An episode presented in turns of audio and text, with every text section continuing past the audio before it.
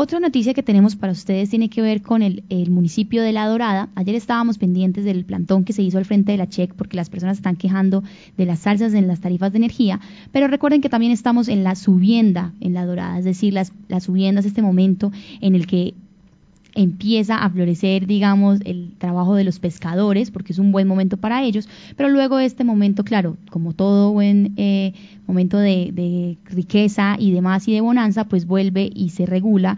Y en este momento tenemos una especie de podcast para ustedes aquí, 7 y 39 de la mañana en La Patria Radio, con información que también nos otorgan nuestros periodistas que están allí, nuestros corresponsales de La Dorada, Oscar Beyman también, y tenemos información para ustedes sobre esta bonanza y esta subienda que hay en La Dorada y cómo los pescadores que llevan más de 30 años allí, algunas personas llevan toda su vida en esta labor, pues están viendo entonces al río más cristalino cómo están viendo este manejo también de las aguas, de la pesca, este comercio a través de las plazas de mercado.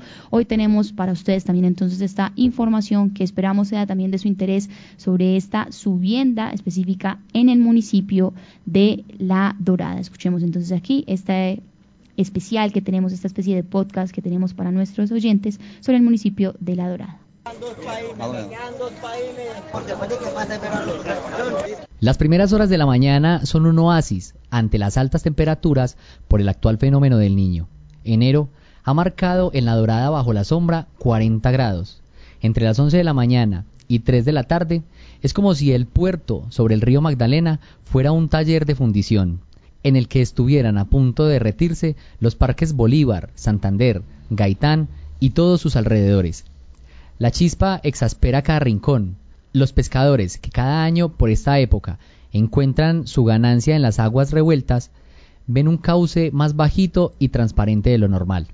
Este año las cosas han sido distintas a quienes llegan en busca de su sustento en las orillas del gran río de la patria. Edubín Delgado lleva 40 años como pescador. Este año, gracias al Señor, ha estado bueno por el momento y el precio se ha sostenido, gracias a Dios. Las altas temperaturas han sido un punto difícil en esta situación del arte de la pesca. Sí, señor, claro, nos ha afectado mucho a nosotros, los pescadores, y a consecuencia del verano y todo. Tiempo atrás no, no estaba en este, así en el tiempo que estamos, el río no pasaba así, que pasaba crecido y a más nivel de agua y pura. Ahora está muy transparente para coger el pescado. Está difícil para pescarlo, pero sí se está complicado pescarlo de día por el agua claritica y todo. De noche ya es más, más fácil para pescarlo. Es jueves. Las faenas nocturnas de pesca terminaron, como siempre, justo en el límite de la oscuridad y el amanecer. Los pescadores caminan por el puerto de la plaza de mercado, ubicado a la orilla izquierda del Gran Cauce. Ha comenzado la exposición de variados colores y tamaños de nicuros, dorados, blanquillos, bocachicos, bagres.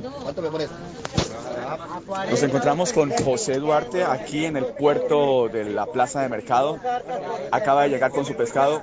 José Duarte, ¿cuántos años de pescador? Muy buenos días, mucho gusto. De este momento, pues tengo 43 años y me dedico del arte de la pesca de la edad de 12 años. ¿Cómo ha estado este año la subienda? Ha estado buena, gracias al Señor. Lo único malo es que el río está muy seco, muy claro y el hay bagre, pero no lo podemos capturar nosotros, solamente los tramalleros. Para nosotros que pescamos con chichorra ni curera es en la noche. El río está muy clarito y está seco el río.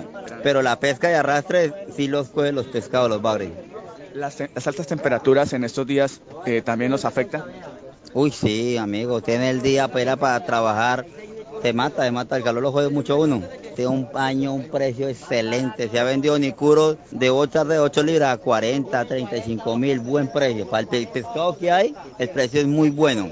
El bagre está a 9 mil, 8 mil, el blanquillo estaba de 5 mil a 7 mil por la libra, excelente precio. ¿Desde cuándo empezó a llegar la subienda efectivamente aquí en La Dorada? Pues según los cálculos todavía hay pescado por allá en Berrío. Póngale por ahí un mes entero todavía subiendo pescado. Al otro lado se divisan Puerto Salgar, Cundinamarca, y aguas abajo el puente cordón umbilical de estos dos pueblos que comparten todo, inclusive los avatares de este fenómeno del niño. Pasan dos cormoranes volando bajo, mientras a lo lejos se ven unos puntos emplumados, son garzas que ocupan como estatuas sus respectivas piedras.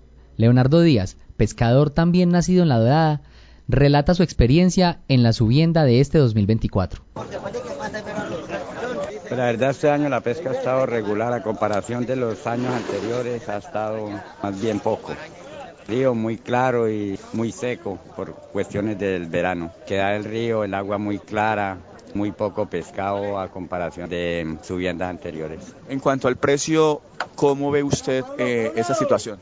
No, el precio sí ha estado bueno a comparación del año pasado. Ha habido más poquito este año, pero ha valido más el pescado. ¿Cuántos años lleva usted pescando eh, aquí en La Dorada?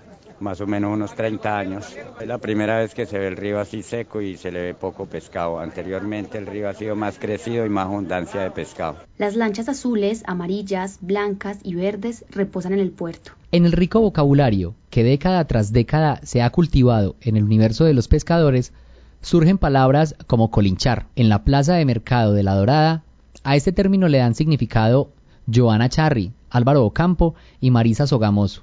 Allí ellos son colinchadores. Su trabajo consiste en arreglar los pescados, sacarles las escamas y las vísceras, y eso tiene un costo. Por preparar una yunta de nicuro, una yunta equivale a 50 pesos, cobran 8 mil pesos. Arreglar un bagre, según el tamaño, reciben también 8 mil pesos. Eso de sacarles las tripas y rayarlo es más complicado en el caso del boca chico. Tengo 50 años de pescador. Desde los 11 años pescando toda, la, toda una vida de pesca. A pesar de que el río no creció, está bueno, porque era no esperábamos esto, porque el río no creció, entonces la, no, la, el pescado no sale de la ciénaga, si no crece y no se mete el, el, el, agua a la ciénaga. Me cuentan que la situación del río está muy transparente, que muy pocas, que casi nunca se ha visto así. No, no, siempre estaba así. Lo que pasa es que cuando el río está seco, está cristal el agua. El río se pone turbio el agua es cuando está crecido. ¿Por qué? Porque le aflojan a la represa, porque como no está lloviendo le toca aflojarle a la represa. La helada del, del Nevado del Ruiz es la que también ayuda. ¿sí? En este momento está pues a 30, 35 yunta de pescado. ¿De cuántos pescados? De 50 pescados, puro. Bagre está a 9 mil, lo que casi no hay en Boca Chico, muy, muy poquito. Lo que pasa es que como el río está muy seco, entonces él se mete por, el, por las aguas cristalinas, como es el río Nare, para el agua, el sogamoso, por todo eso se mete. Es de agua limpia.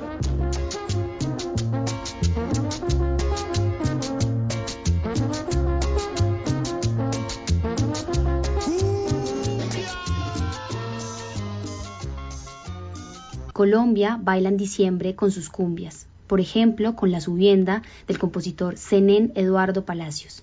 Es una celebración y a la vez un lamento que se puede escuchar desde Honda hasta Barranquilla, pasando de puerto a puerto, incluido el de La Dorada. La canta el gran Gabriel Rumba Romero. El bachico es astuto como que sabe escribir. Él sabe el día que llega y cuándo debe partir. Me pone alegre en enero, me deja triste en abril. Entonces llegan las épocas de blancas flaceas, para quienes sacan el sustento del Magdalena. Es tiempo de veda, con lo que los gobiernos protegen las especies. Los peces pequeños toca devolverlos al agua para conservar la especie y asegurar la próxima temporada. ¿Qué les brindará el nuevo alcalde de La Dorada a sus pescadores en tiempos de veda? La siguiente voz es de Freddy Saldaña, mandatario de los doradenses. Un saludo muy, muy especial desde aquí, desde La Dorada Caldas.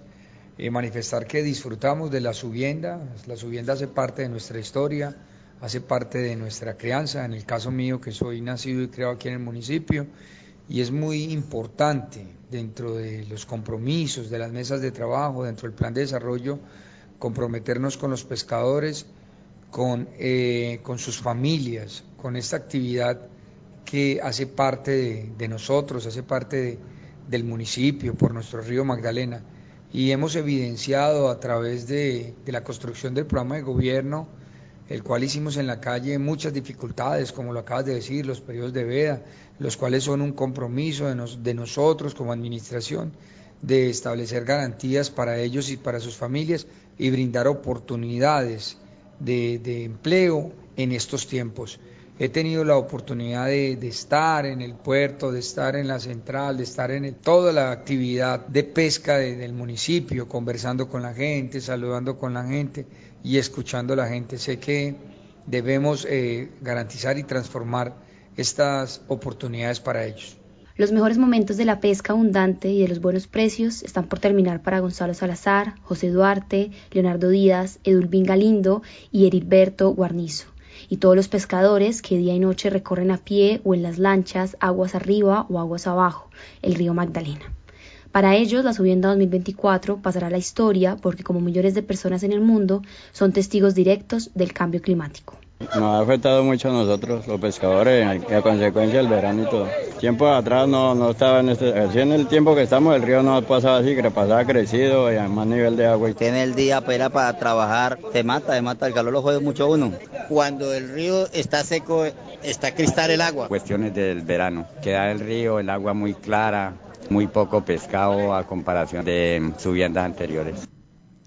Muy bien, 7 y 49 de la mañana. Esperamos les haya gustado este especial que teníamos para ustedes sobre la subienda en La Dorada. Este fue una, un podcast narrado por Sofía Gómez y Jonathan Casallas y los periodistas que realizaron toda esta reportería en sitio fue Manuel Valencia, con colaboración para La Patria Radio, y Oscar Beyman Mejía, nuestro editor también de educación. Esperamos estar muy atentos a los comentarios de lo que les pareció esta historia de la subienda de La Dorada. También qué historias quisieran escuchar aquí en la emisora de distintos municipios del departamento, en otros rurales también que podemos estar cubriendo con nuestros corresponsales y también con nuestra presencia y trayéndolo aquí a la radio.